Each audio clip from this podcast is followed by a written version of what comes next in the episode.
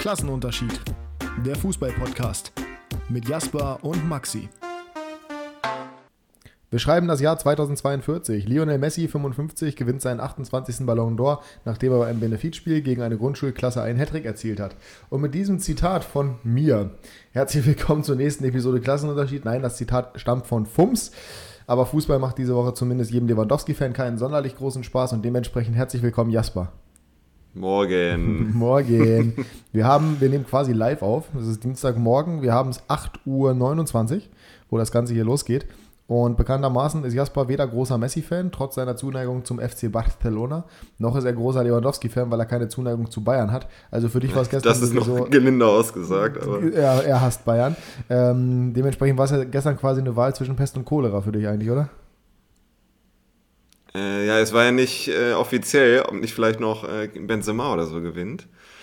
Äh, was aber ja, eigentlich Kareem, ausgeschlossen war. Kareem aber, the Dream landet am Ende auf Platz 4. Ja. Auch Quatsch. Sind wir uns doch alle einig? Ja, du hast Jorginho nicht auf 3 auf jeden Fall. Ey, ne? Kein ja, ja. Mensch hat Jorginho auf 3, außer diese, weiß ich nicht, was für Journalisten aus Kirgisistan und aus dem Jemen. Dass die überhaupt gefragt werden, wirklich. Also, das ist Wahnsinn. Ja. Jorginho kannst du, und da, den, den Case werde ich bis an mein Lebensende spinnen, Jorginho kannst du trotz Champions League Gewinn und äh, Europameisterschaft nicht auf Platz 3 beim Ballon d'Or hieven. Es geht mhm. nicht. Der hat übrigens seitdem gefühlt jeden Elfmeter verschossen, den er getreten hat. Jetzt am Wochenende hat er getroffen, aber auch ein Tor verschuldet. So, aber der ist, also ich, wirklich, beim besten Willen, es gibt keinen Grund, warum der bei dieser Wahl überhaupt berücksichtigt wurde. Überleg mal, der ist beim Ballon d'Or vor Cristiano Ronaldo gelandet. Das alleine ist schon, Gottes Willen, ey. Ja, ich lass uns mal zwischen Messi und Lewandowski bleiben. Ich glaube, das Nee, nee, ich finde ich find nämlich tatsächlich, Jorginho ist von den drei noch der kontroverseste. Weil ja, also vorher hatte man ja oder es ist ein Indiz dafür, dass es für mich kein Skandal ist, um da schon mal drauf äh, zu kommen, weil man ja eh gesagt hat, oder die Presse hat vorher gesagt, oder eigentlich alle haben vorher gesagt, es wird zwischen Messi und Lewandowski entschieden. Und wenn einer von den beiden gewinnt, ist das für mich kein Skandal, auch wenn, jetzt kann ich schon mal spoilern, für mich Lewandowski ganz klar ja, ja, finde äh, ich auch. Ich glaube, für ganz, ich glaube für ganz Deutschland, dazu kommen wir gleich nochmal, aber ich finde es halt in erster Linie frech, du musst es lieber auf der Zunge zergehen lassen. Jorginho steht beim Ballon d'Or, beim Weltfußballer Award vor Cristiano Ronaldo, wo man, also selbst das ist ja eigentlich fast schon lächerlich.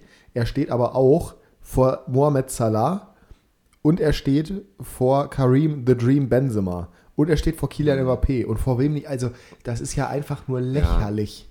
Ja, ich hätte ihn nicht auf Platz 3 gewählt. Also da bin ich äh, deiner Ich hätte ihn nicht mal in die Top 20 befördert. Der hat da nichts verloren, nur weil er die Titel gewonnen hat. So wichtig, also wir hatten die Debatte schon mal, da hast du gesagt, er ist wichtiger, als man, als ich zumindest sage. Aber nein, der ist fürs Chelsea-Spiel überhaupt nicht wichtig. Das ist also zumindest nicht in dem Maße, dass man sagen könnte, der ist irgendwie der Lenker oder Denker in, diesem, in dieser Mannschaft. Ja, also wie gesagt, ich sehe ihn schon in den Top 20, aber nicht äh, da, wo er gelandet ist, auf jeden Fall. Jasper lacht übrigens gerade oder hat gerade so leicht geschmunzelt, weil ich meinen Mikrofonständer vergessen habe. Dementsprechend halte ich mein Mikrofon in der Hand. Ich merke aber schon eine Tonspur. Jasper ist dadurch deutlich leiser, weil er weiter weg ist vom Mikrofon. Das heißt, die Qualität dieser Folge dürfte im Zweifel ein bisschen besser sein als normalerweise. Besser, ja. Danke. ja, natürlich. Wenn du, wenn du nicht auf meiner Danke. Spur zu hören bist, ist das nicht so schlecht. Ähm, ja, Messi, Lewandowski, ich meine, das ist halt. Das zeigt halt, dass dieser Award Quatsch ist. Ja, also wie gesagt, ich bin absolut dabei, dass Lewandowski deutlich verdienter den Titel hätte gewinnen können oder müssen. Aber ich finde es auch übertrieben zu sagen und auch respektlos zu sagen, es ist eine Farce. Ist es aber. Ja, äh, meiner dann Meinung bin nach ich, Dann bin ich halt, dann bin ich halt respektlos. Es ist ja. eine Farce. Lionel Messi hat seit August nichts mehr gerissen. Seit Juli. Der hat seit Juli nichts mehr gemacht. Das kannst du, du kannst. Ja, ich bin ja bei dir, dass Lewandowski. Aber dementsprechend kann man auch sagen, dass es eine Phase ist. Weil Lewandowski seit zwei Jahren, der hat 2020 ist die Wahl ausgefallen. Mhm. Seit zwei Jahren ist er der beste Fußballer der Welt, okay, der beste Stürmer der Welt, okay, der beste, völlig egal, der, derjenige, der am besten in Form ist, der am besten liefert, der am besten performt. Mhm und wurde jetzt zweimal, einmal weil der Award halt nicht verliehen wurde und einmal weil Lionel Messi ihn gewonnen hat, komplett hops genommen. Dass Messi der bessere Fußballer ist als Lewandowski, darüber müssen wir nicht reden, das ist ganz klar. Aber es geht doch nicht darum, wer der bessere Fußballer ist, sondern es geht darum, wer die letzten beiden Jahre besser performt hat, beziehungsweise explizit letztes dieses Jahr. Jahr ja. Oder dieses Jahr. Und Messi, wie gesagt, hat seit Juli quasi nichts mehr gerissen. Der hat für sein erstes League 1-Tor irgendwie ein halbes Jahr gebraucht. Jetzt hat er am Wochenende drei Assists gemacht. Bis vor einer Woche ungefähr wurde die Ligue 1 überall auf der Welt als Farmers League bezeichnet. Jetzt macht Messi da drei Assists. Plötzlich ist die beste Liga der Welt.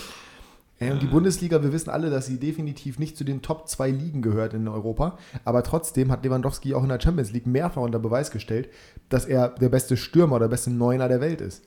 Ich würde Ronaldo nicht als klassischen Neuner bezeichnen, dementsprechend der beste Neuner der Welt einfach qualitativ. Mhm. So, davor das Jahr das Triple gewonnen, dafür nicht den Ballon d'Or bekommen. Was soll er noch machen? Also er wird nie wieder die Chance bekommen. Ja, ich bin absolut deiner Meinung. Messi hatte schon sechs. Also es ist in jeglicher Hinsicht einfach nur unfassbar unobjektiv und unfair, weil es halt einfach nur wieder dieses, ja, dieses, dieses in den Arsch geblase von, von Trophäen ist, damit sich Messi irgendwie angefasst fühlt. Das ist halt Quatsch. Auch die, ich habe mir die Statistik mal angeguckt heute. Hm. Champions League letzte Saison, Messi hat, glaube ich, irgendwie sechs Tore in sieben Spielen gemacht oder sowas. Ich weiß es nicht genau. Hm. Aber auf jeden Fall, bis auf ein Tor, alles Elfmeter. Das, das, das, ist doch, das ist doch schon allein ein Indiz dafür. Ja, du musst Elfmeter erstmal treffen, aber ich erinnere mal kurz daran, dass sein ärgster Rivale immer nur Penaldo genannt wird. So, und dann in La Liga hat er 30 Buden gemacht, ja, ist, ist stark. Also ich habe nachgeguckt, zwischen den beiden liegen sechs Scorer. Ja, ist, ist okay. 62 äh, zu 56, glaube ich. Ist okay, so, aber wir reden ja jetzt von letztem Jahr. Ich meine jetzt im Kalender, ja. Von mir aus auch das ist, ich glaube im Kalenderjahr war es eigentlich anders, nachdem was ich gelesen habe, aber ist auch egal. Im Endeffekt hat er in La Liga 30 Tore gemacht, ist, ist sehr gut, ist aber nicht Messi-Niveau eigentlich. Mhm. So, wenn man, wenn man über Lionel Messi redet. Lewandowski hat 41 gemacht in der Bundesliga, mhm. in weniger Spielen. Da gibt es nicht 38, sondern 34 und er hat nicht alle gemacht, bekanntermaßen. So, dann kommt äh, die, die Copa America dazu. Ja, gut, hat er fantastisch gespielt gegen Ecuador und Bolivien. Wenn das die Gegner sind, die da repräsentativ sind, okay. Äh, du hast aber selber vor ein paar Wochen gesagt, du musst die Copa America als EM anerkennen, weil. Ja, natürlich muss man die als EM anerkennen, aber es gibt trotzdem in Südamerika zwei Teams, die wirklich auf dem Niveau spielen. Du kannst da Chile, auch wenn die diese Turniere in Regelmäßigkeit mhm. gewonnen haben, du kannst Chile nicht auf ein Niveau setzen äh, mit Brasilien und Argentinien und Uruguay genauso wenig. Das funktioniert und Kolumbien, Kolumbien auch, auch, nicht mehr. Das geht nicht. So, du hast in, in, Europa hast du England, Italien, Spanien, Frankreich, theoretisch gesehen Deutschland, du hast ein Portugal, das irgendwie noch mitmischt, Belgien und da unten hast du halt Argentinien und Brasilien, die ja auch im Finale standen. Im Endeffekt wurde es im Elfmeterschießen entschieden und Messi mhm. hat in beiden das Finale war Elfmeterschießen. Nee, 1-0. Ach nee, das Halbfinale war Elfmeterschießen. Aber in beiden Spielen hat Messi, er hat einen Assist gemacht im Halbfinale. Ja, okay, hat aber ja nichts gebracht, weil Elfmeterschießen. Aber es war trotzdem jetzt nicht so, dass er irgendwie diese Copa komplett dominiert hätte. Er hat die meisten Tore, Abschlüsse etc. etc. Aber ja, Mai, so, wie gesagt, Bolivien und Ecuador. Das ist halt nicht repräsentativ, meiner Meinung nach. Und das finde ich halt so, schade dann, dass, weil wie gesagt, Lewandowski wird nie wieder die Chance haben, diesen Titel zu gewinnen. Ja, ja, ich bin deiner Meinung, auf jeden Fall. Und deswegen, also ich finde es ich find's eine Farce, ich finde es eine Frechheit, ich finde, dass man nicht rechtfertigen kann, dass er diesen Titel gewonnen hat. Und ähm, für mich ist das auch für die zukünftigen Preisverleihungen leider Gottes ein Nail in the Coffin, mal wieder, der finale Sargnagel, mhm. weil diesen Award wirst du nie wieder ernst nehmen können. Ist einfach so. Messi hat ihn jetzt zum siebten Mal gewonnen. Es würde sowieso niemals jemand da rankommen aber Messi hat ihn auch mehrfach gewonnen, obwohl er ihn nicht, oder er wurde mehrfach so vergeben, dass man es nicht verstehen konnte. Und dieses Jahr hat endgültig gezeigt, dass das nicht ernst zu nehmen ist. Ich sage nicht, dass Messi nicht ein brutales Jahr gespielt hat. Bis August. Ja. Aber der hat es einfach nicht verdient. Und ich sehe sogar, und das ist sicherlich auch mit Madrid-Brille, aber ich sehe Benzema in 2021 vor Lionel Messi. Nicht von den fußballerischen Fähigkeiten, aber von dem, was er mhm. geleistet hat. So, und äh, klar, Real hat keinen Titel gewonnen, Frankreich ist bei der, WM, äh, bei der EM relativ früh raus, aber nichtsdestotrotz hat Benzema halt einfach einen unglaublichen Unterschied gemacht. Game Changer, der Wochenrückblick. Mich würde es mal interessieren, was ihr meint. Definitiv. Also ich, ich sage unverdient von Messi auf jeden Fall, aber keine Farce. Maxi sagt Farce. Natürlich. Ich sage ähm, sag halt nicht, ist es eine Farce, dass er gewonnen hat. Ich sage, diese Preisverleihung und diese, mhm. wie dieser Preis vergeben wurde, ist eine Farce. Weil, ja, aber ich glaube tatsächlich, die Abstimmung mehr oder weniger können wir uns sparen. Wir machen sie trotzdem. Ja, aber ich glaube, ich, wissen, ja. ich glaube, der Bären- oder der Löwenanteil wird ja. sagen, Lewandowski hätte das Ding gewinnen müssen. Und ich bin, muss man auch dazu sagen, ich bin Benzema-Fan, ja. Dass der vor Jorginho stehen muss, ist für ja, mich auch völlig außer Frage. Auch, so, dass das Ding trotzdem zwischen Messi und Lewandowski entschieden wird, völlig in Ordnung. Ja. Ich bin aber weder Messi-Fan noch Lewandowski-Fan. Erinnerst du dich noch, wie ich mich gegen Polen, äh, beziehungsweise Bayer EM aufgeregt habe, als er sein Tor für Polen gemacht hat, sein erstes da, das Kopfballtor, wo ich gesagt habe, das ist klar aufgestützt. Ich bin kein großer Fan von dem Typen. Ich, ich auch nicht. aber das Ding hätte er gewinnen müssen. Ja. So, es ist halt. Erling Haaland. Elfter, glaube ich, ne? Ja. Ich hoffe zumindest, äh, nee, das wird eh nicht passieren, aber dass er den Preis von letzten Jahr noch bekommt, bekommt aber. Na, hat er dafür äh, die goldene Tortilla ja. bekommen. Das, das die goldene Tischplatte von nee, Worldwide Wohnzimmer. Nee, genau, aber das, also das hat ja schon aber auch, also in dem Moment, als es als bekannt gegeben wurde, es wird einen Award für den besten Stürmer des Jahres geben. Da wusste man es doch schon. Da wusste man schon, und jetzt kommt das Lächerliche. Nee. Soweit ich weiß. Damit er nicht leer ausgeht. Ne? Nee, nee. Soweit ich weiß, ist Messi auch ein Stürmer.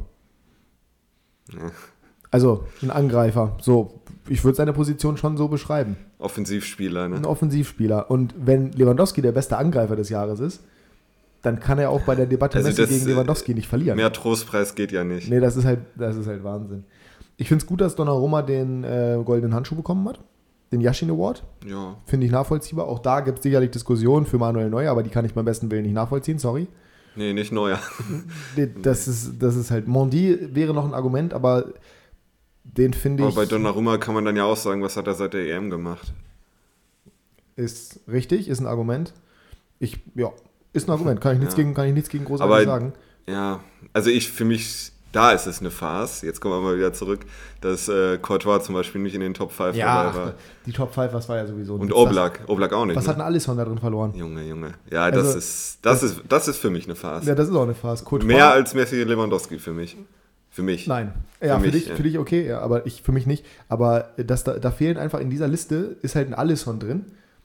Da ist halt ein, wer war da Der ist nicht mehr Nummer 1, doch ist er von Brasilien, aber. Aber auch zu Unrecht eigentlich. Ja. So, wer war da noch drin? Irgendwer war doch noch so kontrovers da drin. Äh, Schmeichel. Äh, äh, äh, da müssen wir gar nichts drüber sagen. So, und es fehlt in dieser Liste Oblak, Courtois oder auch ein Ederson, der nebenbei mal kurz die Premier League gewonnen hat. Was hat Alisson nochmal gewonnen? Also, ja. Fast die Koppe. Ja, fast. Hat bei der Copa echt Alisson gespielt und nicht jeder? Alisson hat gespielt. Ich habe die Copa aber überhaupt nicht verfolgt, von daher kann ich da wenig zu sagen. Wir haben sie gestreamt bei OneFootball, deswegen. Ah, ja, okay. Nochmal Umsonst. Schön, nochmal, schön, nochmal schön Werbung hier eingestreut, ist wunderbar. Download euch die App und äh, erstellt Tickets, die Jasper dann beantwortet. Ja. Ne? Ihr könnt ganz viele Spiele umsonst gucken. Ihr könnt auch gerne auf Klassenunterschied folgen. Das könnt ihr auch Instagram, machen. was? Auf Instagram folgen, genau. Klassenunterschied, so rum ist richtig. Ähm, wir haben jetzt quasi unsere Game Changer Kategorie. Ich würde sagen, die, die, die schießen wir, ich schieße das irgendwo, das Intro irgendwo am Anfang rein. Ja. Ähm, haben wir noch irgendwas, worüber wir dieses Wochenende reden müssen? Also Game Changer gab es jetzt für mich ist zumindest jetzt ich habe so hab das erste Mal was vorbereitet für Game Changer. Ja, dann wunderbar, dann ist doch sehr gut, dann kannst du ja anfangen. Ich habe einmal äh, Corona als Game Changer. Ja, sehr gut. Ähm, und zwar in der Partie Benfica gegen Belenenses. Belenenses, ja, ja, genau. Äh, die zu neunt antreten mussten, aufgrund vieler Corona-Fälle, keinen Auswechselspieler dabei hatten und der zweite Torwart im Mittelfeld gespielt hat. Gegen, war nicht der erste Torwart im Mittelfeld und der zweite Torwart im Tor? Das kann auch sein, ja. Auf jeden so. Fall war ein Torwart im Mittelfeld und das gegen, ja, vielleicht die beste Mannschaft der Liga. Wo das Gefälle schon, eh schon sehr, sehr hoch ist. Das ist richtig. Das tat weh und zur Halbzeit stand 7-0, glaube ich. 6-0, 7-0. 7-0, ja. Und dann, die haben sich auch, haben sich auch keine Blöße gegeben, Benfica nee. hat einfach durchgezogen. Und dann äh, kamen sie nur noch zu 6 raus äh, aus der Halbzeit und dann hat der Schiri abgebrochen. Da, war der, da war Corona ein Gamechanger. Benfica hatte wahrscheinlich eh mit 2, 3, 4 Toren gewonnen, aber. Ja, weiß man nicht. Aber also wahrscheinlich ja, ja aber man kann es nicht, nicht final abschließen, aber es wäre, was, was das in Deutschland für ein Aufschrei gewesen wäre. Ja, das, das Ding wäre so durch die äh, Decke gegangen. Und da siehst du halt, dass halt wir in Deutschland, wir sind halt extrem sensibilisiert für sowas. Kann man ungefähr vergleichen mit Bayern gegen Bielefeld am Wochenende. Bielefeld mit neun Mann und Ortega spielt äh, Außenstürmer. Und, Na, das, oh Gott, und Capino steht im Tor. Und Capino das hätte gepasst. Tor, das hätte gepasst, weil Leo Capino bei Kickbase besitzt. ähm, nee, aber also Corona generell in der Liga NOS ja gerne mal ein Gamechanger. Ja. Weil Spieler von Porto. Ja, ja. ja Jesus Hat das erste Tor nach dem Lockdown geschossen. Hat das erste Tor, natürlich. Ähm, ja, aber in dem Fall halt ganz klar für Benfica. Hast du noch was vorbereitet? Patrick Schick. Nicht, weil er das Spiel entschieden hat, sondern weil das Spiel von ja, Leverkusen. Ja, er hat das Spiel gechanged. Ah, okay. Ja, weil er den Spielstil von Leverkusen ganz klar äh, verändert und die Außenspieler deutlich besser zur Geltung kommen, wenn Patrick Schick spielt. Mit, Außenspieler, mit Außenspieler meinst du? Diaby und äh, Adli. Also, ja. Ich wollte nur anmerken, dass Würz auch wieder getroffen hat, aber. Ja, Würz, äh, ja. Also ich Der profitiert natürlich auch davon, dass Schick wieder spielt. Ich, ich, also die ganze Offensive profitiert davon, definitiv. Es fokussiert sich mehr aufs Zentrum, das definitiv.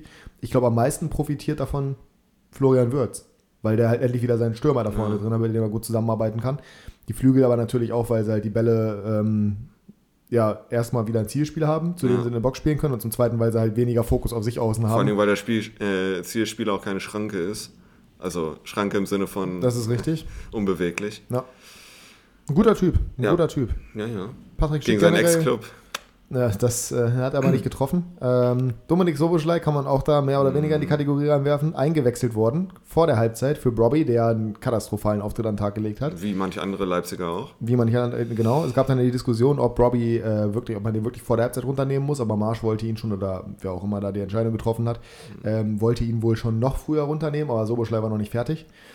Äh, Soboschlei dann mit sehr soliden, ich glaube 100 Punkten oder sowas. Und dann Kommen verschießt wir bei er, noch zu. Genau, ja, und dann, nee, ja. und dann verschießt der gute Mann einen Elfmeter. Der von Tapsoba verursacht wurde. Der von Tapsoba von Jaspers äh, Innenverteidiger verursacht wurde. Und das hat natürlich, es hat mich komplett gebrochen. Mein Kickball-Spieltag war sowieso schon wieder nicht so toll, aber das hat mich wirklich komplett gebrochen ja, am Ende des Tages stehen dann da äh, minus 100 Punkte, glaube ich, für die Aktion und insgesamt minus 1 ja, bei ja. Dominik Soberschlei. Fantastisch. Ähm, ich habe noch einen dritten Game Changer. Ja.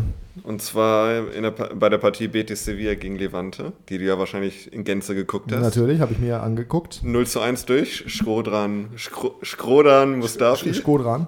Ähm, Bundesliga-Legende. Und dann kam der Game Changer Juan mir mit dem Hattrick und hat äh, Levante mal kurz in die Schranken gewiesen. Also Juanmi, der Gamechanger. Ja. ich weiß nicht, ob man jetzt wirklich zu Mustafi Bundesliga-Legende sagen könnte, sollte, dürfte. Deutschland-Legende. Deutschland-Legende. Ich mochte den echt gerne mal. Bis er dann bei Arsenal plötzlich vergessen hat, wie man Innenverteidiger spielt. Ja, aber Valencia war in, in, Ordnung und danach kam aber nichts mehr. Bei Valencia war er gut. Bei EM war er vor allem gut halt. Mhm. Überraschenderweise. Da kann ich mich noch an das Tor gegen Frankreich, nee, gegen, das war in der Vorrunde irgendwann, gegen Ukraine oder sowas. Irgendwann hat er auf jeden Fall ein Kopfballtor gemacht.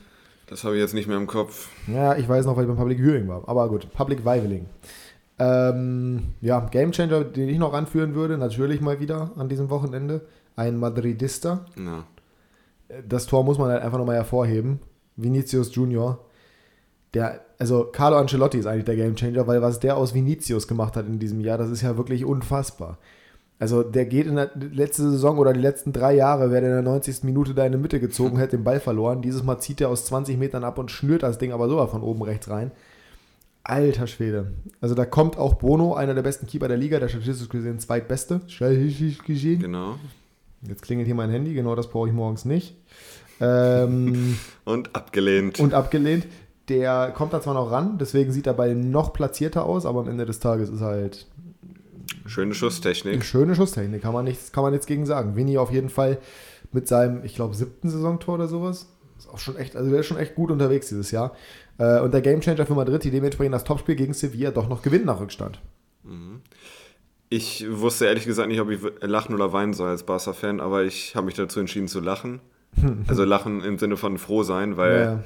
Ähm, wenn Barca jetzt ein, zwei Punkte hinter Real wäre, hätte ich mich sehr aufgeregt, aber so ist es besser, weil es für Barca nur um Platz ja, aber 4 muss geht. Ja, auch mal, ja, ist richtig, aber man muss ja auch mal dazu sagen, dass Barca normalerweise dieses Spiel gegen Villarreal. Villarreal auch niemals hätte gewinnen dürfen. Schlussphase unglaublich unterlegen gewesen.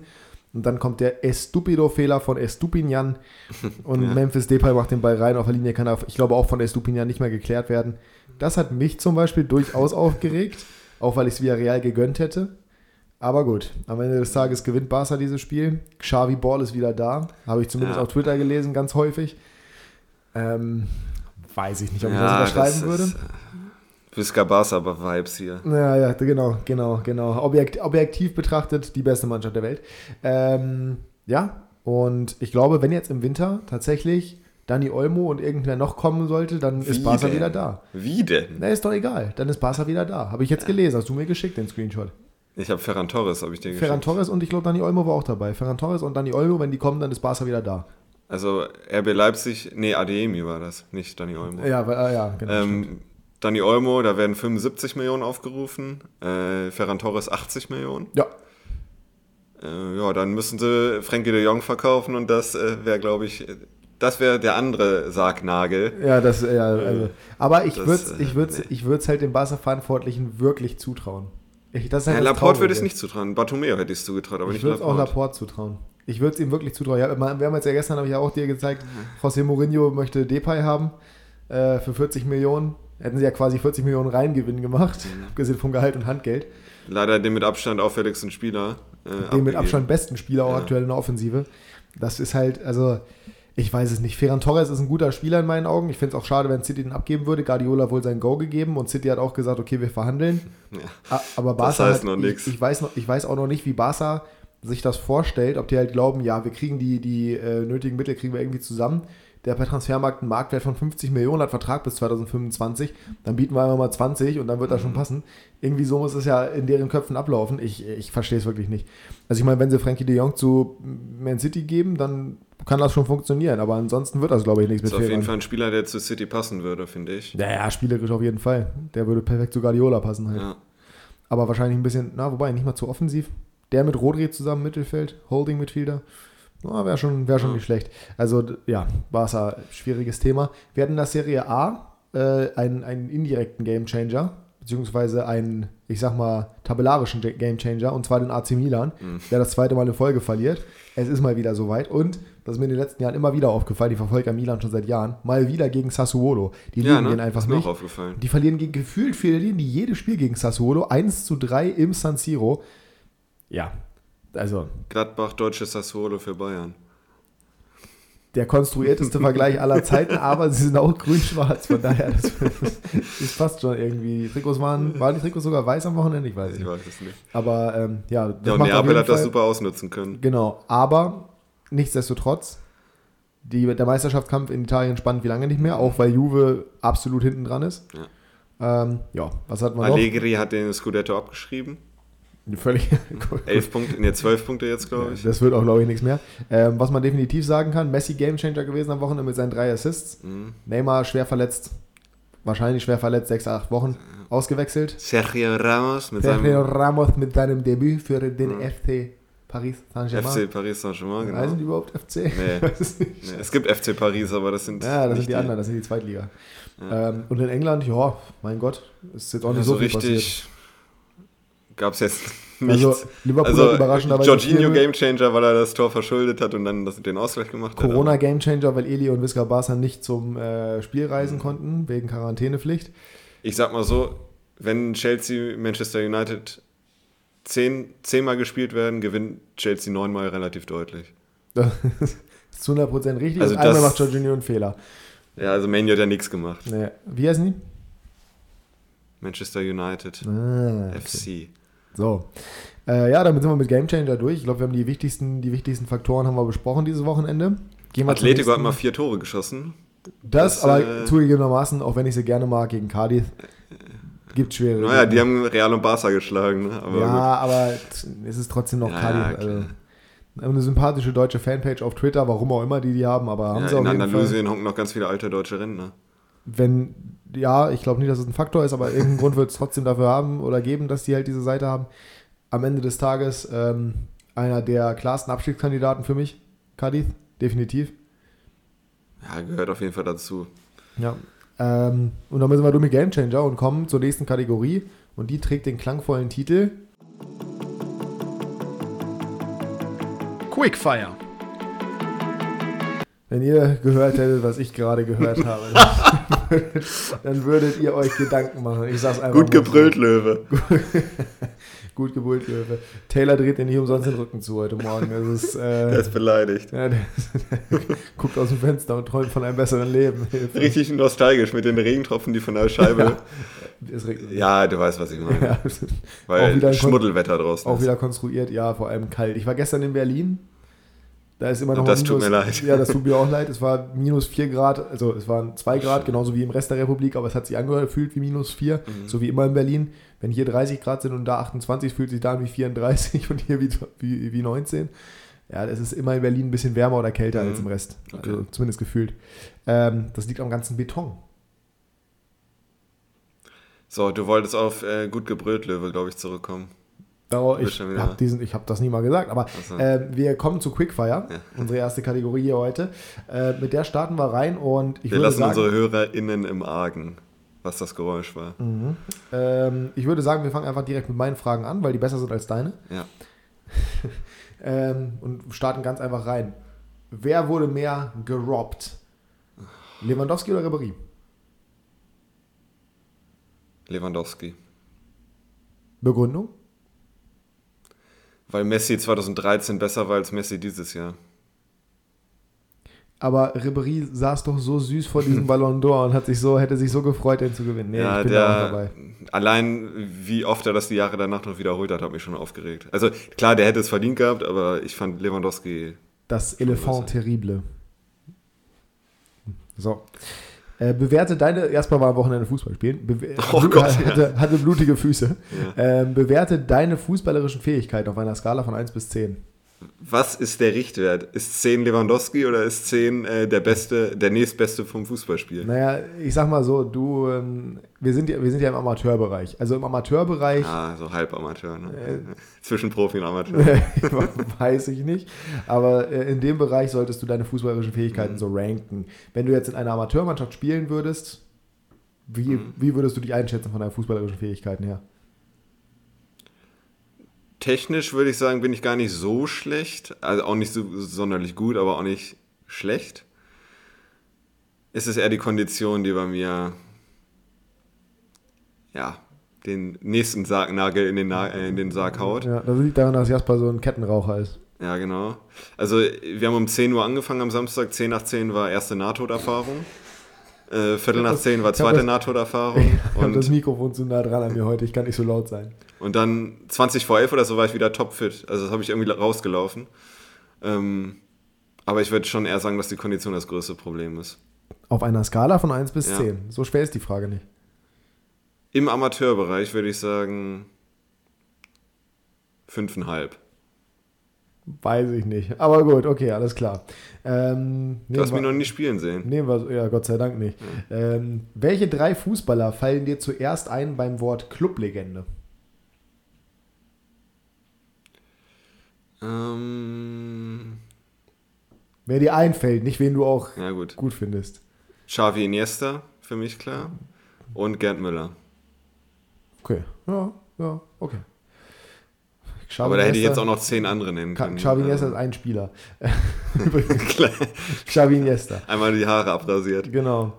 Ähm, wir gucken aus dem Fenster und stellen fest, scheiß Wetter. Wir stellen auch fest, wir haben morgen den 1. Dezember. Wir stellen wiederum fest, Winterbeginn ist offiziell am 21. Dezember, was völliger Quatsch was? ist, meiner Meinung nach. Ja, ist wirklich so. Winteranfang, Wintersonnenwende, 21. Dezember. Wann ist für dich gefühlt der Winter zu Ende? Also an welchem Datum? 1. März. 1. März, okay. Das ist mal Quickfire. Das war Quickfire, ja. Was würdest du tun, wenn heute, also wenn du wüsstest, dass heute dein letzter Tag auf Erden ist? Wein. Gut. und was noch? Du willst ja den ganzen Tag rumliegen ich und würde zu meiner Familie fahren. Oh. Ja, die wohnen ja hier um die Ecke. Ja. Ähm, und dann würde ich noch meine Freunde treffen. Und dann würde ich irgendwann noch dich anrufen. so. Ja, ich bin auch Familie. Ja. Ich weiß das ja, ja, klar. Ähm, ja, ich, also, gute Antwort. Das war übrigens die letzte äh, Frage. Die letzte Frage. Und ja, klar, es waren fünf. Das waren fünf? Das waren fünf. Ging heute quick. Wie Quickfire halt sein muss. Ähm, Familie, Freunde bin ich genau dabei. Das wäre genau mein Ding. Wahrscheinlich wäre es bei mir sogar eher nur Familie. Und Freunde würde ich irgendwie hier FaceTime-mäßig machen. Du bist nicht Familie. nee, so weit ist es noch nicht. Nee, beim besten Willen Ich lese gerade eine, eine Push-Nachricht von äh, Sportbild. Werder SMS landete beim falschen Empfänger. Berater packen über Hoffenheim aus. Äh, gut, ja, so. Fantastisch. Ähm, meine Top 5 Quickfire-Fragen diese Woche. Ja. Erstens deine Lieblingspflanze.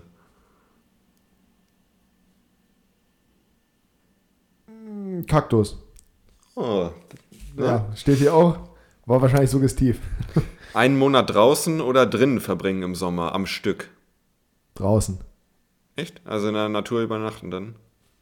Naja, naja du hast nicht gesagt Natur, du hast gesagt draußen. Ja, aber nicht im, kannst in kein Hotel gehen oder so. Balkon, ist ja draußen. Oh, okay. Dein Lieblingsweihnachtsfilm? Ich will wahrscheinlich doch drin bleiben. Mein Lieblingsweihnachtsfilm.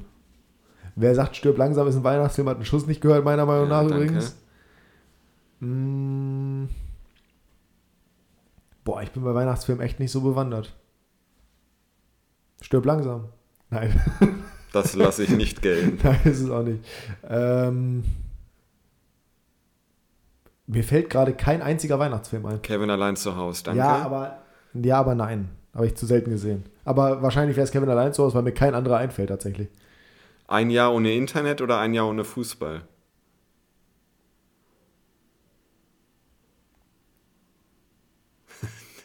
Die Boah. Augen werden weit aufgerissen. Ähm, ein Jahr. Ja, wie soll ich einen Fußball konsumieren, wenn ich kein Internet habe? Scheiße.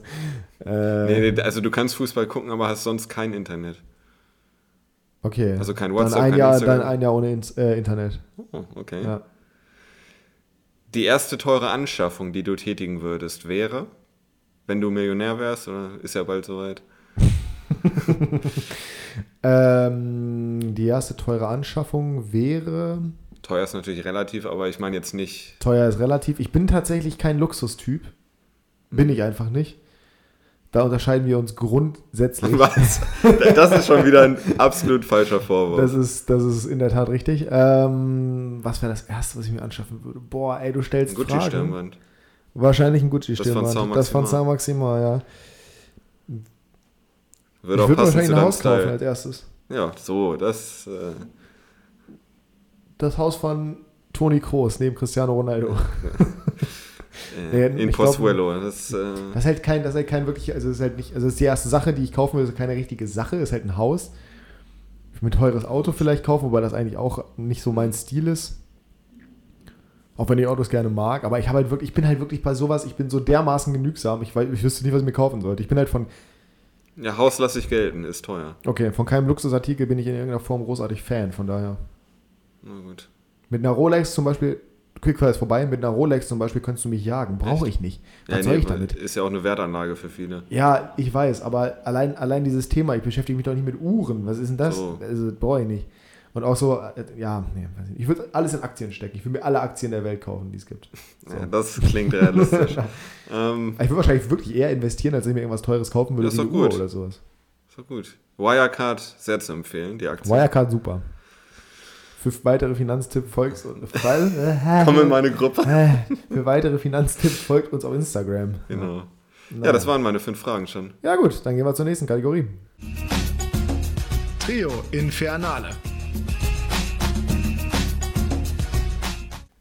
Wir haben als Thema heute von Jasper vorgeschlagen die Top 3 Golden Boy Gewinner es geht hier in dieser Rangliste um Sympathie. Das haben wir heute Morgen umgeändert, weil wenn wir nach Karriere gehen, dann sind die relativ klar. Dann sind es nämlich Messi, Fabregas und Aguero.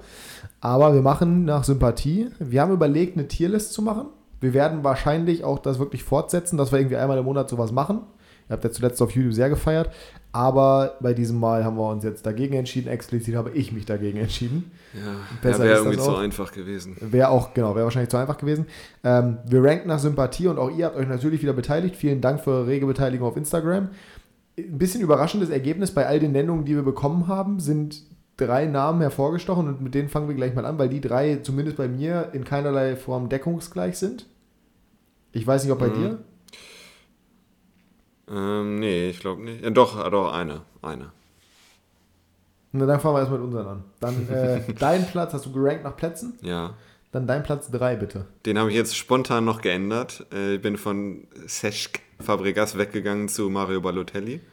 Äh, auf dem dritten Platz, der den Preis 2010 gewinnen konnte. Ja. Aktuell vereinslos ist. Das stimmt ähm, überhaupt nicht. Balotelli spielt in der Türkei. Ja. Ich bin mir relativ sicher, dass der bei Denispor oder sowas. Nee, Denispor. Stimmt, der ist noch gewechselt. Antalyaspor? Ja. Nee, der. Nee, genau, Demispor. Adana Demispor. Ja. ja, stimmt, ja, hast recht. Ähm, 13 Spiele, 5 Tore. So. Ja, sehr, ich sag mal so, polarisierender Spieler. Nee, würde ich nicht sagen.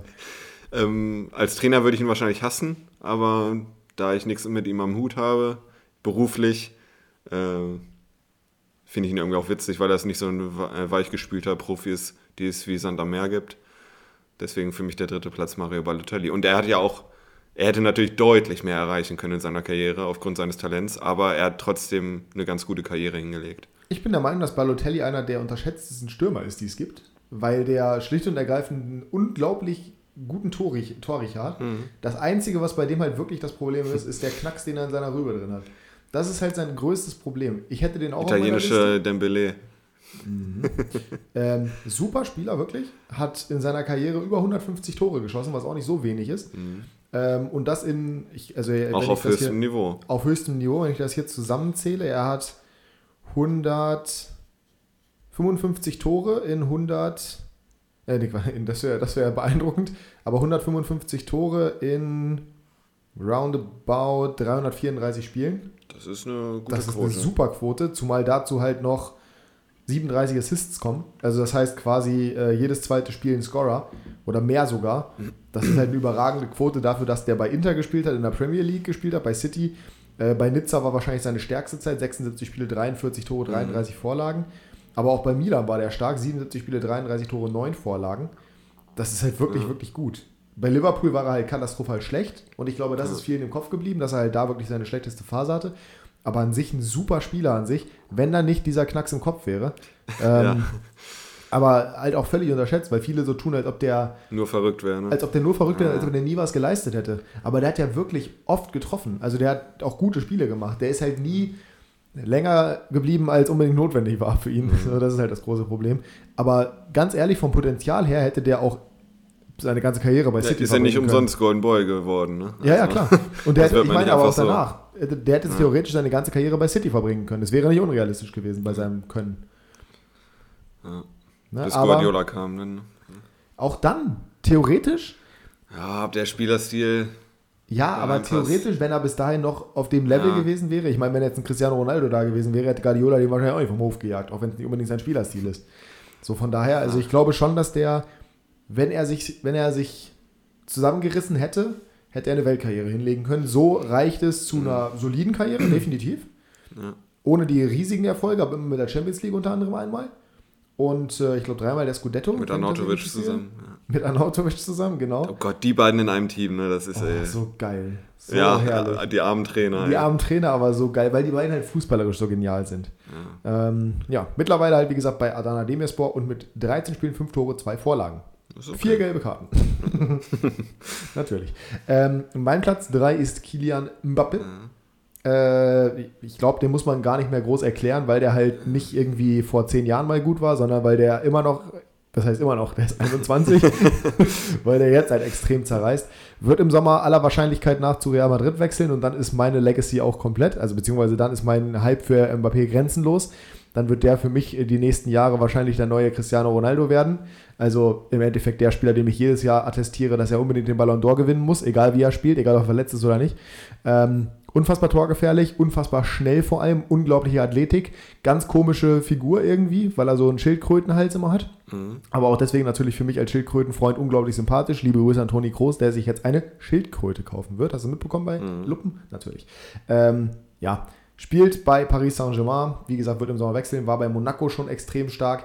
Äh, einer der wertvollsten Fußballer der Welt, jetzt zuletzt abgelöst von ähm, Erling Haaland. Wobei ich da ganz ehrlich sagen muss, auch wenn Mbappé, wie ich gerade sehe, 22 Jahre alt ist, und 23 uh, wird dieses Jahr noch. Hoppala. Da ist die ähm, Karriere bald vorbei. Ist die Karriere bald durch. Der Typ ist Wahnsinn und der Typ ist in meinen Augen auch besser als Haaland. Er ist variabler als Haaland, finde ich zumindest. Mag sein, ja, aber das, das wird, ohne Witz, Mbappé gegen Haaland wird die Debatte die nächsten zehn Jahre werden. Wenn's wenn es weiter so, weiter, geht, ja. Wenn alles so weiterläuft weil die halt relativ ähnlich, also die haben ungefähr den gleichen Altersunterschied wie Ronaldo und Messi, mhm. so diese zwei Jahre knapp. Haaland spielt gerade in einer, in einer ähnlich, also in einer vergleichbar einfachen Liga, bei einem mhm. etwas schlechteren Team. Also er spielt quasi nicht beim absoluten Liga-Primus, mhm. genauso wie, gut, Ronaldo hat bei United beim Liga-Primus gespielt, muss man dazu sagen, zu der Zeit, aber er war halt noch Flügelspieler, dementsprechend noch ein bisschen unterm Radar, ja. zumindest was das reine Goalscoring angeht. Haaland spielt bei Dortmund, also unter Bayern schlicht und ergreifend. Mbappé spielt beim Liga Primus in Frankreich, brauchen wir glaube ich auch nichts zu sagen, auch wenn er halt noch ganz gute Mitspieler hat ähm, und nicht komplett okay. raussticht. Das hatte Messi aber am Anfang auch zugegebenermaßen. Also der Vergleich ist schon sehr da. Ähm, das wird ein unglaublicher Weg die nächsten Jahre. Ich freue mich da extrem drauf. Und ich bleibe für mich jetzt schon mal vorab dabei. Ich glaube, dass Kilian Mbappé der Spieler sein wird, über den wir in zehn Jahren sagen, dass er mehr Ballon d'Ors gewonnen hat, die, wie wir wissen, keine Bedeutung haben. Also ist die Aussage auch. Die Aussage ist völlig egal. Für mich, für mich, ich mag MAP mehr, deswegen ist MAP auch in der Liste bei mir drin. Ähm, Haaland auch ein super Fußballer, auch super sympathisch, aber MAP auch vom Spielertypen her mit diesem spektakulär, mit diesem Trickreichen und so. Hm. Mega geiler Spieler. Ich freue mich auf den in Madrid. Ja, ich nicht. Äh, also ich freue mich auf ihn. Ich, es macht Spaß, ihm zuzugucken, aber Es wird mehr Spaß, ihm zuzugucken bei Real als bei PSG. Für mich nicht. Für mich nicht. Aber du guckst doch Ligue 1 so oder so nicht. Real würde es ja, ja zumindest mal gucken. Ja, aber Champions League zum Beispiel. Ah, okay. Ne? Mein Platz 2 ist Erling Haaland, äh, ah, letztjähriger Gewinner. Ja, 2020. Ja, Wir sind noch in 2021. Ja, ja, alles ähm, gut. Ich mag ihn lieber als Mbappé, also subjektiv gesehen. Ähm, freue mich aber auf beide in der Zukunft. Ich hoffe, sie können das halten, was alle sich von denen versprechen, was sie jetzt schon gezeigt haben. Nämlich absolut wahnsinnige Scorer zu leisten in ja. dem jungen Alter. Und ja, ich finde dieses er ist halt irgendwie anders als alle anderen. Er ist irgendwie verrückt, aber positiv verrückt. Nicht Haaland, so, Deutsche Ibrahimovic. Könnte man, ja gut, norwegische Ibrahimovic, aber könnte man drüber debattieren, weil Ibrahimovic, obwohl er wirklich auch seine Macken hat, immer sehr professionell war. Anders hm, als. Weiß ich nicht. Anders als Balotelli oder sowas. Ja, auf gut, jeden okay, Fall. ja, das stimmt schon. Das stimmt Und Haaland ist hyper professionell. Also der beschäftigt sich wirklich sehr gut mit. Ja, warte mal ab. Mit dem Thema. Ja, aber, aber, aber wir können ja jetzt nur von jetzt reden. Ja, also. sie haben den gleichen Berater, zumindest mal mit Mino so. Raiola. Das ist äh, auch schon immer mal ein, ist ein Qualitätsmerkmal, ja. kann man nichts gegen ja. sagen, ist aber auch ein schwieriges Thema. Ähm, ich ja, aber zum Beispiel auch, in, in Dortmund hatte er ja schon mal das ein oder andere Talent, wie Dembele zum Beispiel, wo man auch zumindest äh, gesagt hat, boah, der könnte absolute Weltklasse werden. Haaland ist es wahrscheinlich schon, aber bei Haaland mache ich mir überhaupt keine Sorgen, dass er irgendwie abdriftet. Und bei Dembele musste man das. Ja, das ist richtig. Was ja ähm, auch richtig ist. Das, Absolut. Äh, Ibrahimovic ist ja, glaube ich, auch das Vorbild von Holland, wenn ich das irgendwie, passen, irgendwie im Kopf ja. habe. Ähm, ja, auch das Tor jetzt gegen Wolfsburg war für mich ein Ibrahimovic-Tor. Das ist ein, ja, das war ein reines Wie der das Bein da hebt und ja, ja. mit seiner mit seinen 1,96 oder wie groß 1,94. Ja, 1,94. Hat schon viele Ähnlichkeiten. Ja, ja, definitiv. Aber ein Zentimeter kleiner als Ibrahimovic. ja. Ärgerlich. Ähm, nee, bin ich komplett bei dir. Ist auch ein geiler Spieler. Ist in meiner Liste nicht drin. Mein Platz 2 ist ein anderer Stürmer. Irgendwie erstaunlich viele Stürmer immer in dieser Liste, ne? Naja, ja, aber halt irgendwo logisch. Ne? Naja. Alexandre Pato. So, 2009 hat er den geholt. Genau, ein unfassbar talentierter Stürmer, der seine Karriere komplett von Verletzungen hat. Ja, das, das tat mir echt leid. Das tut mir bis heute leid, weil ich bis heute der Meinung bin, hätte der sein Potenzial, was er bei Milan gezeigt hat, entfaltet, dann wäre der dann, dann wäre der auf so einem extrem hohen Level, aber er hat es halt leider Gottes ja. nicht halten können. Mittlerweile spielt er bei Orlando City in äh, Immerhin spielt er noch, hätte man auch nicht gedacht vielleicht. Ja, 32 Jahre alt. Hm. Der ist 32 erst. Ja, das ist, das ist, so bitter. Ja, ja, das ist das Problem. Krass. Ähm, eine sehr interessante Karriere, einen interessanten Karriereverlauf mhm. äh, von Milan, dann zurück zu Corinthians, dann von Corinthians zu Sao Paulo, dann äh, zum FC Chelsea, da hat es überhaupt nicht funktioniert. Dann zu Villarreal, da hat es kurz funktioniert. Das ist immer das Beeindruckende bei Pato. Außer bei Chelsea am Anfang hat es immer kurz gezündet mhm. und dann gar nicht mehr. Ähm, dann von Villarreal zu TJ Quanjian nach China. Mhm. Da hat sehr gut funktioniert. Dann zu Sao ja, Paulo. Woran liegt das denn? Ja, richtig. äh, dann in die MLS. Bisher in vier Spielen, 105 Minuten, kein Scorer. Ich glaube, so viel sollte man nicht mehr erwarten. Aber ich erinnere mich leider, muss ich sagen, an ein Tor im Camp Nou, wo er nach Boah, 10 Sekunden getroffen ja, hat. Das ist halt so. das Tor, das für ewig, das ist, das ist sein Vorteil. Der wird für immer und ewig mit einem Tor verbunden ja. sein. Und zwar mit diesem gegen Barcelona. Das war unfassbar, dieser Antritt diese Geschwindigkeit, diese Souveränität im Abschluss, diese Kaltschnäuzigkeit, Wahnsinn. Da war Milan natürlich auch noch mal ein bisschen besser. Aber war seine, auch, aber ja, ist, ist richtig. Wenn man sich seine Scorer-Daten anguckt, die sind halt auch wirklich solide. Bei Milan 150 Spiele, 63 Tore, ist völlig in Ordnung. Ja. Bei Sao Paulo 105 Spiele, 32 Tore, gut geht besser. Bei Tianjin Shanghai, äh, Shanghai dementsprechend 60 Spiele, 36 Tore. Oh, das ist aber ist chinesische Liga. Ja. Äh, bei Corinthians 39 Spiele, 12 Tore, bei Villarreal 24, 6 Tore, 5 Vorlagen, das sind die Jonatas-Daten. Mhm. Ähm, und bei International oh Porto Alegre 18 Spiele, 10 Tore, eine Vorlage. Oh, also, okay. Ja, bei Chelsea 2 Spiele, ein Tor. Also 50% Quote, das ist. Ähm, es ist ein fantastischer Spieler gewesen, leider Gottes nie sein Potenzial entfaltet, wird aber immer in Erinnerung bleiben aufgrund dieses wunderschönen Tores, wird aber auch immer eine Story bleiben, was wäre gewesen, wenn. Mhm. Leider Gottes. Ähm, Balotelli wird wahrscheinlich immer in Erinnerung bleiben für dieses äh, Testspiel in den Vereinigten Staaten, wo er den Ball mit dem Sidan-Trick am Tor vorbeigespielt hat. Oh, da war Mancini aber auch sowas von auf da 180. War, ja, aber, aber, ja, also ich kann es irgendwie verstehen, aber man hat halt, wenn man das Footage sich anhört, er zeigt ja auch an, als er ausgewechselt wird. Ja. Er hat halt gedacht, das wäre ja. abgepfiffen worden wegen Abseits, dementsprechend hat er es gemacht. Trotzdem wird er dafür permanent immer noch fertig gemacht. Und, und einmal beim 6 zu 1 im Old Trafford mit dem Why Always Me. Ja, das war aber geil. Ja, ja. Also aber das, das, ist auch so ein. Why Always Me ist ja, das ist ja quasi sein, sein Spruch. Er war ja immer das Enfant. Eine Szene, die im Kopf bleibt. Ja, der immer von den Medien fertig gemacht wurde. Einigen Indianer schon, wie wir das schon gesagt haben, auch in dem Spiel gezeigt mit seinem Tor. Ähm, ich fand es immer geil, wie egal ihm seine Tore waren, wenn er mhm. getroffen hat. Ja. Auch bei Milan irgendwie 90. Minute aus 45 Metern einen Ball im Winkel geschweißt.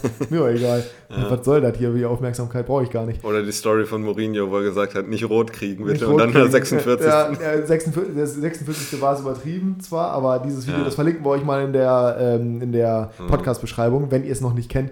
Unglaublich witzig. Geil. Mourinho, ein geiler Typ. Die beiden zusammen, ey den hätte er mal zu Rom holen sollen. Das ist, ja. ne? Aber ja, Balotelli halt super Spieler. Ähm, ich wollte gerade noch irgendwas. Ach so, natürlich unvergessen für die Deutschen seine zwei Tore bei der EM. Boah, ja, das 2-0 gegen Philipp Lahm da, wo er dann da hat er aber auch halt den Ralf Möller-Jubel gemacht hat. Ja, aber da hat den Ralf Möller Proteine und Tore.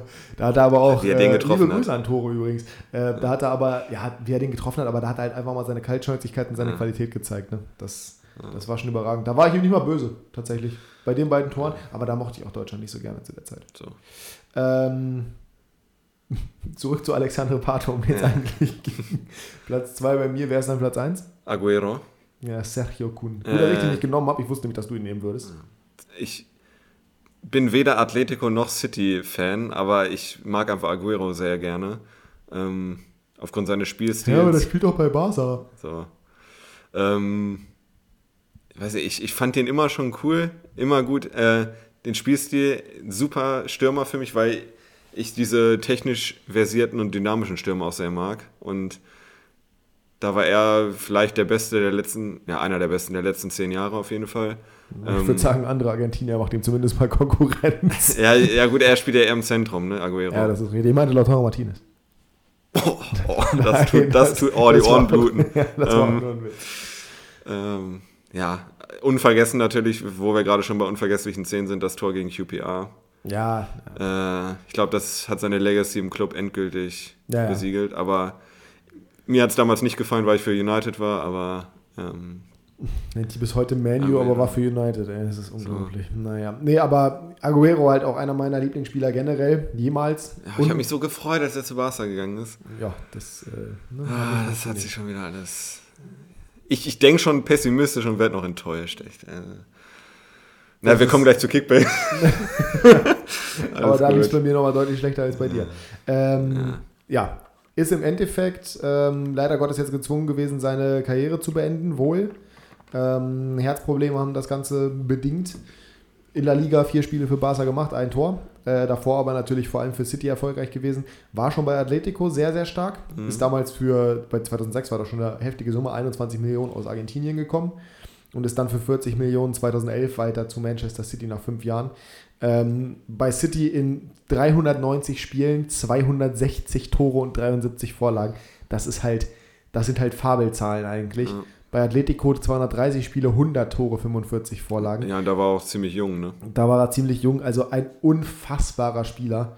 Äh, einer der besten Premier League-Stürmer aller Zeiten. Mhm. Und auch außerhalb des Platzes sehr sympathisch. Ein sehr sympathischer Typ, zockt gerne, ne? hat einfach mal im ja. Hintergrund seine, seine, seine äh, Player of the Month Awards da stehen gehabt. Mhm.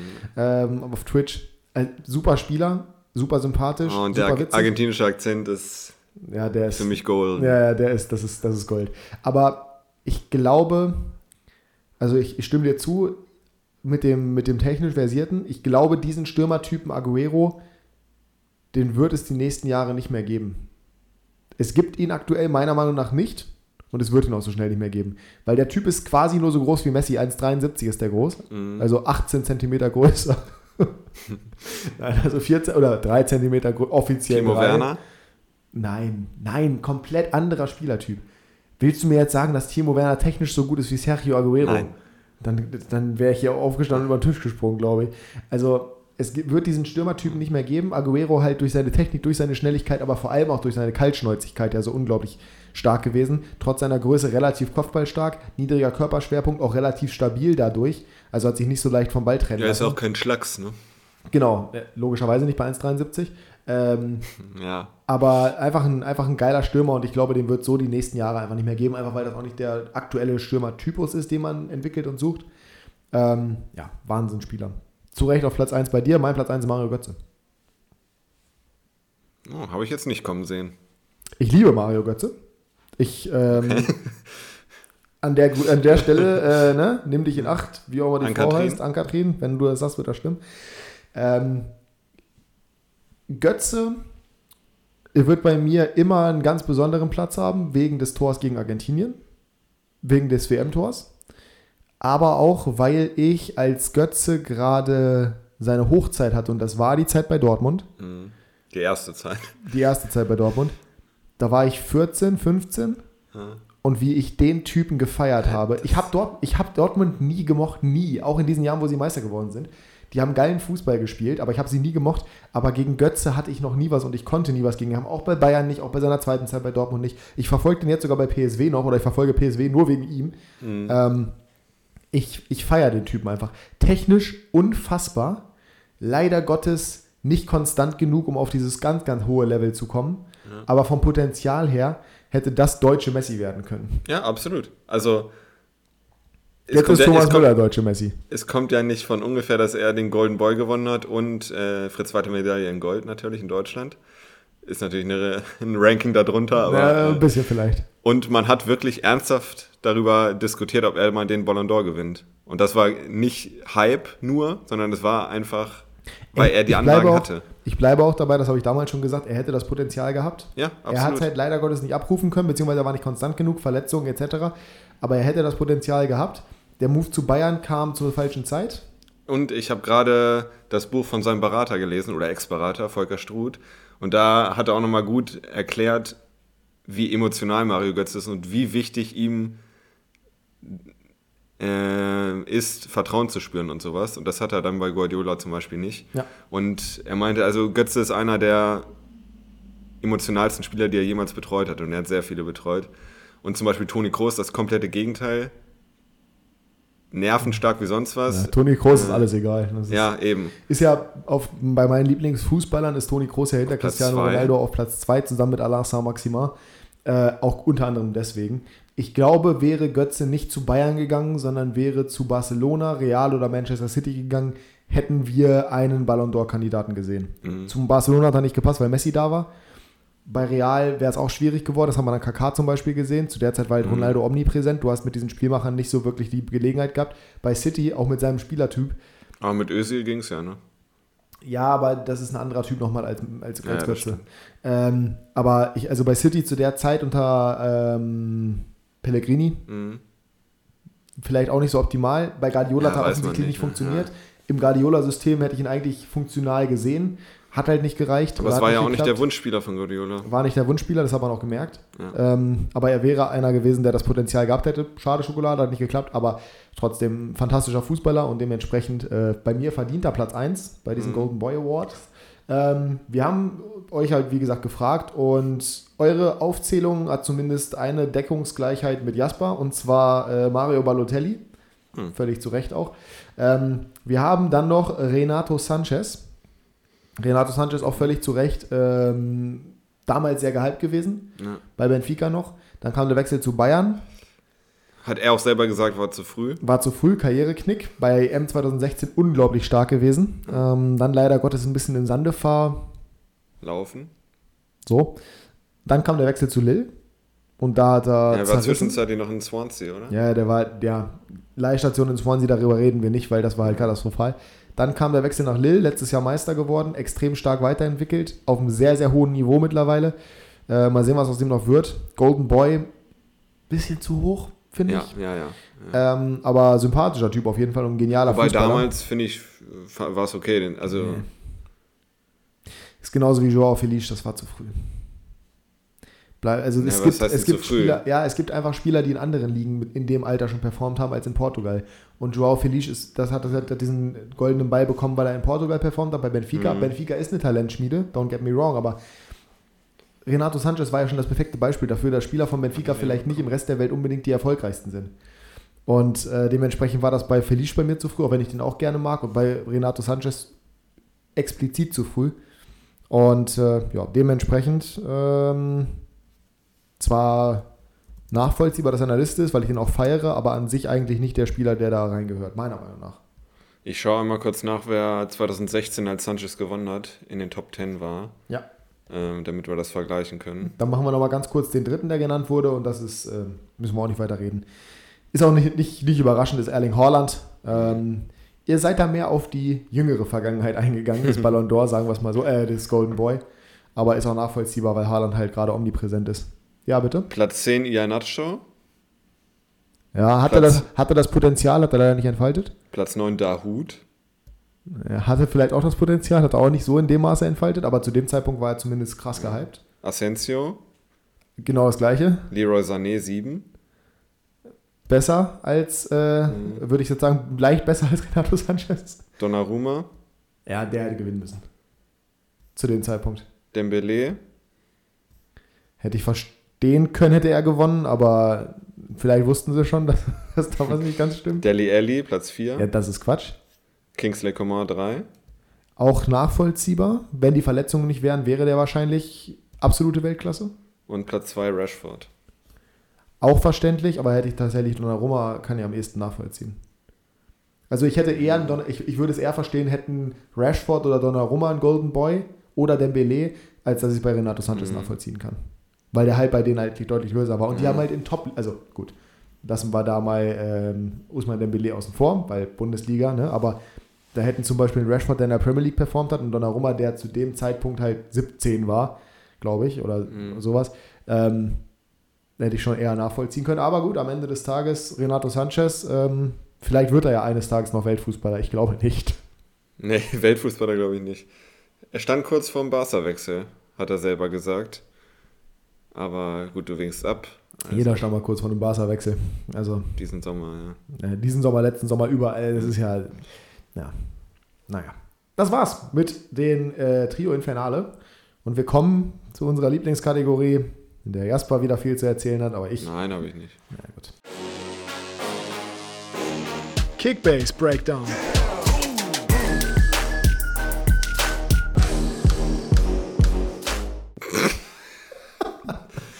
So, ich wollte einen Countdown zeigen. Es ist, es ist äh, von 5 auf 2 gesprungen. oh Gott, es ist frühmorgens. Ähm, ja, Kickbase. Äh, das kein Wunder, dass ich da verwirrt bin, beziehungsweise nicht ganz ähm, sprachfähig, sage ich mal. Ich habe nicht mal das richtige Handy jetzt in der Hand genommen. Ja, die Punkte sind eh weg. Du hattest ein Zitat, das du gerne anbringen wolltest. Ein Spiel dauert 90 Minuten und am Ende gewinnt Leo. So.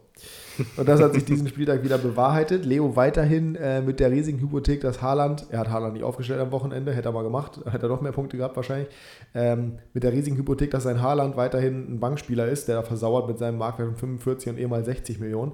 Und trotzdem hat er jeden Spieltag wieder aufs Neue das glückliche Händchen und es ist halt einfach nur Wahnsinn was der Kerl für ein Glück hat. Ähm es ist ein Mix aus Glück und Verstand aber auch. Also ich will, nein, es ist nicht nur Glück. Du stellst ja nicht ein Tolisso auf gegen Bielefeld. Äh, du, er hat Tolisso gekauft, bevor klar war, dass Sabitzer ausgefallen ist. Ja, das ist Glück, ja. ja. Ich sag ja eine Mischung aus Glück. Aber, das ist doch, aber dass du den dann aufstellst, was war denn die Alternative? Gnabry aufstellen?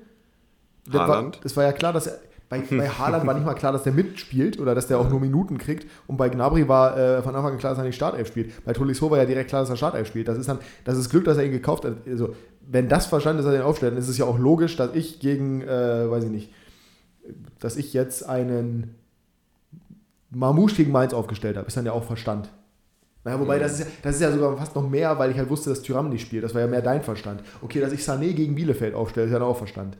Das weiß ich nicht. Aber man muss schon sagen, er macht das gut. Dagegen kann man nichts sagen. Aber trotzdem ist das Glück so dermaßen überwiegend. Ich meine, guck dir einfach das Spiel RB Leipzig gegen Leverkusen an. Es ist Wahnsinn. Mein Soboschlei verschießt einen Elfmeter, nachdem er eingewechselt wird. Der hat erstmal gar nicht Startelf gespielt. Tabsoba verursacht den mit der dümmsten Aktion des Jahres. Mhm. Und auf mein der anderen Spieler. Seite macht Frimpong, den Leo hat ein Tor, nur weil Angelino, den Leo, den auch, Leo hat. auch, hat. den Ball entscheidend abfälscht. Das ist eigentlich ein Eigentor, aber es wird natürlich als Tor für Frimpong gewertet, weil es nicht genug abgefälscht ist. Das heißt, Angelino nicht Eigentor minus 80, sondern Frimpong Tor plus 90. 100. Ach ja, Verteidiger plus 100. Das ist halt so ein Glück, dass Entscheidet halt über 200 Punkte mal kurz. Ja, das, das haben wir halt nicht. So, so kann man das kommt einfach noch, darstellen. Kommt noch, kommt, Kommt noch. Ähm, bei mir lief den Spiel, es war schon von Anfang an klar, dass der Spieltag nicht laufen würde. Spätestens an dem Zeitpunkt, als ich gesehen habe, dass Pervo Perwan im Tor steht bei, äh, bei Wolfsburg und nicht Castells. Ja, der äh, sich nicht freitesten konnte offensichtlich. Rafa Guerrero nicht mal mitgereist nach Wolfsburg, auch optimal gelaufen. Dann stand Soboschlein nicht in der Startelf, dann hat Soboschlein einen Elfmeter verschossen. Tyram am Wochenende im Derby, gut, das haben sie sowieso verloren, aber weiterhin keine Option von Anfang an. Ja, das beschreibt mein Wochenende eigentlich ganz gut. Avonie hat einen Elfmeter rausgeholt und trotzdem 60 Punkte nur gemacht. Das, das ist halt wirklich. Naja. Ähm, ich bleibe dabei, dass Spieltage kommen werden, an denen auch wir performen. Aber aktuell haben wir nicht unbedingt das Glück für uns gepachtet, sagen wir es mal so. Mittlerweile bin ich fast so nah dran wie du an Leo, an dir. Also ich bin fast so nah an dir dran wie du an Leo. Ich habe die letzten beiden Spieltage auch nicht performt, muss man dazu sagen. Letzter Spieltag war ja irgendwas mit 600 Punkten, glaube ich, bei mir. Mhm. Dieser Spieltag war jetzt äh, 900. 900 knapp. Nee, ich glaube nicht mal 900, ich glaube, das ist noch gesunken. 886, davor 647. Das ist die halt, Korrekturen gestern waren auch oh, nochmal. Ja, gut, abgefälschte Vorlage bei Abonnier ist logisch, dass er die nicht bekommt. Und Kostic nochmal Vorlage bekommen. Kostic nochmal Vorlage bekommen, natürlich. Aber das verstehe ich ehrlich gesagt auch nicht so ganz. Aber es ist halt, ja, mein Gott, wir müssen glaube ich nicht erwähnen, wer Kostic hat. Ne? Also von daher, ähm, ja, es ist halt, es ist halt momentan wirklich ein, es ist witzig, weil es halt, wir haben am Samstag zusammen Konferenz geguckt und äh, Leo hat David Raum gekauft. Das ist Verstand irgendwo. Ich konnte mir halt nicht leisten, aber klar, die haben gegen Fürth gespielt. Kann man jetzt sagen, gut, ne, ist vorhersehbar oder ist einfach, aber er hat es halt gemacht. Ja, was soll man sagen? Macht er halt 250 Punkte oder sowas im ja, Dreh? 275. 275 Punkte mit irgendwie zwei Vorlagen oder sowas. Extrem ins Offensivspiel ja, eingebunden. Grille, Kramaric sechs Tore schießen hier und er macht eine Vorlage. Ne? Wurde aber oh. nur eingewechselt. Ja, ja, in der 60. In der 60. eingewechselt. Dann äh, Grillic, Flogri haben halt drei ja. Gegentore kassiert, dementsprechend auch nicht seine Top-Performance ja, das ist halt einfach Pech und Glück, ne? Das ist halt, aber ja, irgendwann wird das aufhören. Von Davis habe ich mir auch deutlich mehr erhofft am Wochenende gegen Bielefeld. Der hat 137 gemacht. Das ist beim zu Null Sieg ist das Standard. Ja, das ist nicht mehr. eigentlich schlecht dafür, dass es ja, Davies gegen Bielefeld ist. ist. Nee, ja, gegen ja, Bielefeld sowieso, aber dafür, dass so, Davies ja. auch noch ist. Also es ist halt, was soll man sagen, momentan ist es nicht optimal, aber ich glaube, we will come back stronger. Ich, und dann verlieren meine Freiburg auch so unglaublich unverdient, ey. Ich prognostiziere mal meine Punkte für den nächsten Spieltag. Äh, ich gucke mal kurz hier rein, wer gegen wen spielt. RB Leipzig spielt auswärts in Union. Das ist natürlich jetzt die Frage. Erstens spielt Soboschlei von Anfang an. Zweitens kriegen sie es irgendwie gebacken. Andererseits, sie müssen eine Reaktion zeigen. Ansonsten ist Marsch arbeitslos. Aber ähm, in, bei Union Berlin gibt es leichteres. Das ist richtig. Aber vielleicht haben die jetzt gerade einen kleinen Knick wegen der Euro. Wobei, diese Woche ist keine Euroleague. Spielen aber Freitagabend. Oh, das wird auch echt. Also es wird schwierig. Aber ich glaube daran, dass Leipzig das gewinnen kann. Ähm, ich sag mal Soboschlei macht so um die 100 Punkte und in Kunku so um die 150. Boah, das ist schon optimistisch, würde ich sagen. Ja, weil Kunku das Tor schießt halt. Mhm. Oder eins vorlegt wieder oder irgendwie sowas. Ähm, je nachdem, ob ich Ortega oder, oder Castells aufstelle, sage ich mal so, die machen um die 100 Punkte. Ortega gegen Köln, äh, Castells gegen Mainz. Mhm. Kann ich mir bei beiden gut vorstellen. Ortega habe ich übrigens schon gekauft. Ganz wichtig an der Stelle mal zu wissen. Würz gegen, Lever, äh, Würz gegen Fürth. Ähm, ich erwarte 250 Punkte, ja. naja. sonst bin ich traurig. Guerrero und Hummels gegen Bayern. Aha. Ich erwarte einen klaren Bayern-Sieg. Ich erwarte auch einen klaren Bayern-Sieg. Dementsprechend hoffe ich einfach, dass Sané mindestens ein Tor schießt. Ähm, das wäre schön. Das heißt, so Sané gerne mal 200 Punkte. Guerrero wird wieder viele Punkte machen. Da gehe ich einfach von aus. Auch ja, wenn aber auch nicht so viel wie so. Also, der wird nicht so 130? viele Rohpunkte haben. Boah. Der wird viele Rohpunkte haben. Wenn Bayern führt, wird Dortmund das Spiel machen. Und das wird relativ schnell passieren, glaube ich. Also ich würde mit dir sogar um eine dritte Cola mit Eis wetten. Das?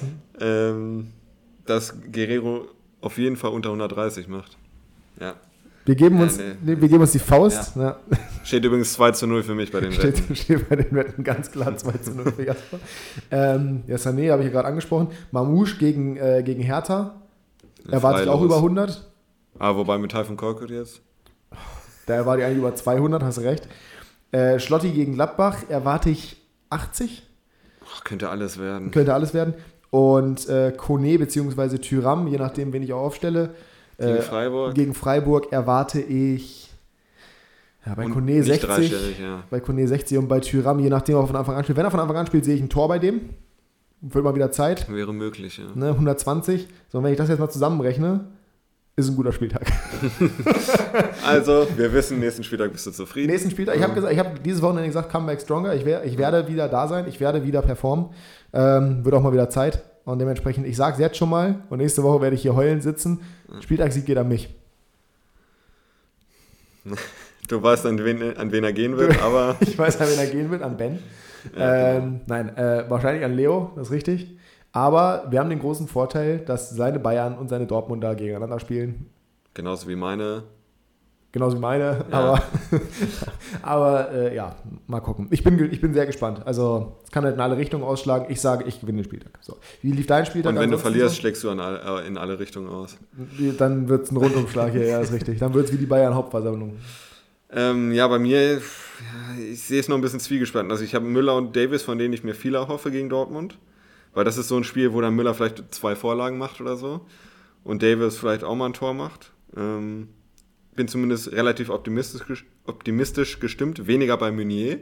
Ich glaube, der wird nicht gut punkten. Da muss ich gucken, ob ich den vielleicht ersetze. Dafür aber Tabsoba.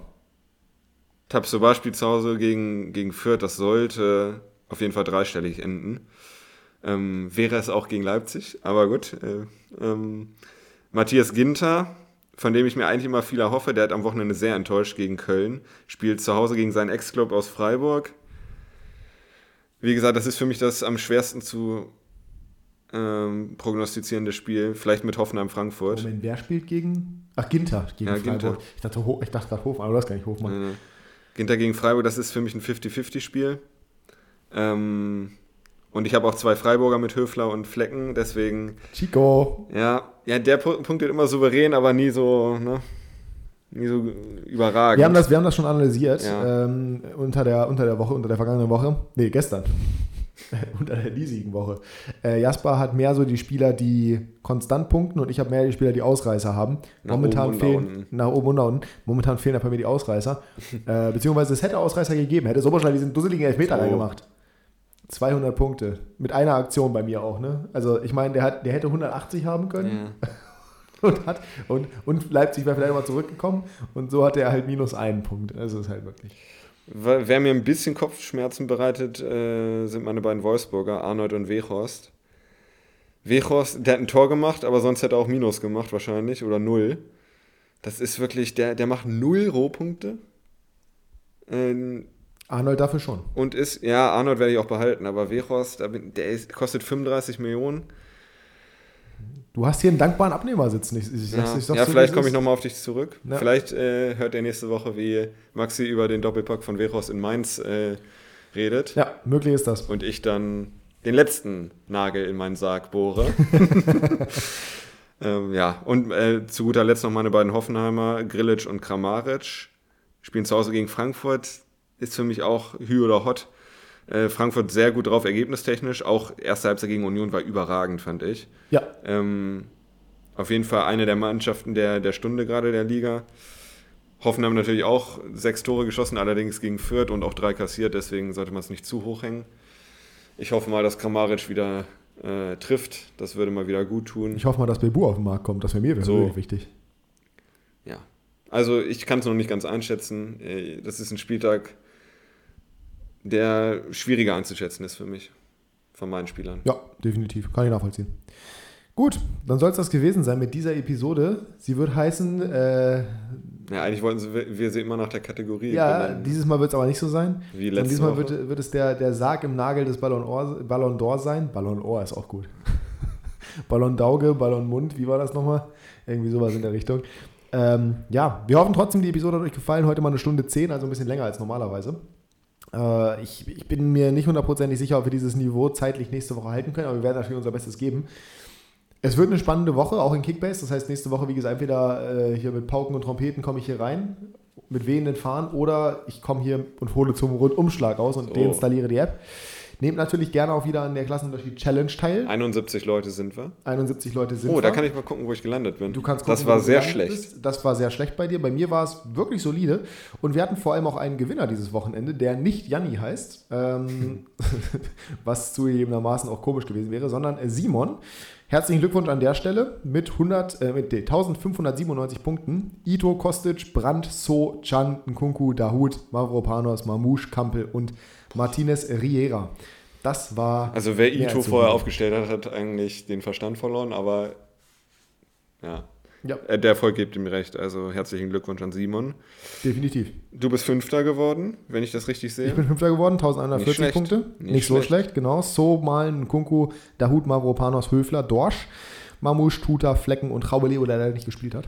Janni ist 16. geworden, sehe ich gerade. Und ich bin auf dem wunderschönen 42. Platz mit Emre Can, Torschütze, Mavropanos, ja. Andrich, die haben alle drei dreistellig gemacht. Dann Höfler 91, Tabsoba, liebe Grüße. Äh, Höhler, Caligiuri, Flecken, Forsberg, Otavio und Javeleo auch. Ja. Javeleo 0, Otavio 4, das hat mich ein bisschen gekillt. Und Forsberg 31, wo der schon 86 Minuten gespielt hat. Die ja. waren halt generell nicht so gut unterwegs. Naja, abgesehen von Kuckuck. Das soll es gewesen sein für diese Woche. Wie gesagt, Glückwunsch an Simon. Äh, wir hören uns nächste Woche wieder mit der nächsten Folge, pünktlich am Dienstag. Und die Schlussworte, ihr wisst, wer sie hat wie ich schon am Anfang gesagt habe, würde ich mich gerne mal mit euch austauschen, beziehungsweise gerne mal wissen, wie ihr das mit der gestrigen Ballon d'Or äh, Verleihung gesehen habt, ob das für euch eine Farce ist, wie in Maxis Worten, oder kontrovers, wie aus meinem äh, Munde kam. Auch da werden wir eine Abstimmung zu machen. Auch da werden wir eine Abstimmung machen. Wobei dann brauchen wir auch noch die dritte Antwortmöglichkeit verdient, die wahrscheinlich keiner anklickt, aber. Deswegen machen wir es ähm, auch nicht. Die Möglichkeit muss bestehen. Uh -uh. So. Ähm, wir leben in einer Demokra Demokratie immer noch. So, und damit bis nächste Woche. Auch guter Folgentitel. Tschüss.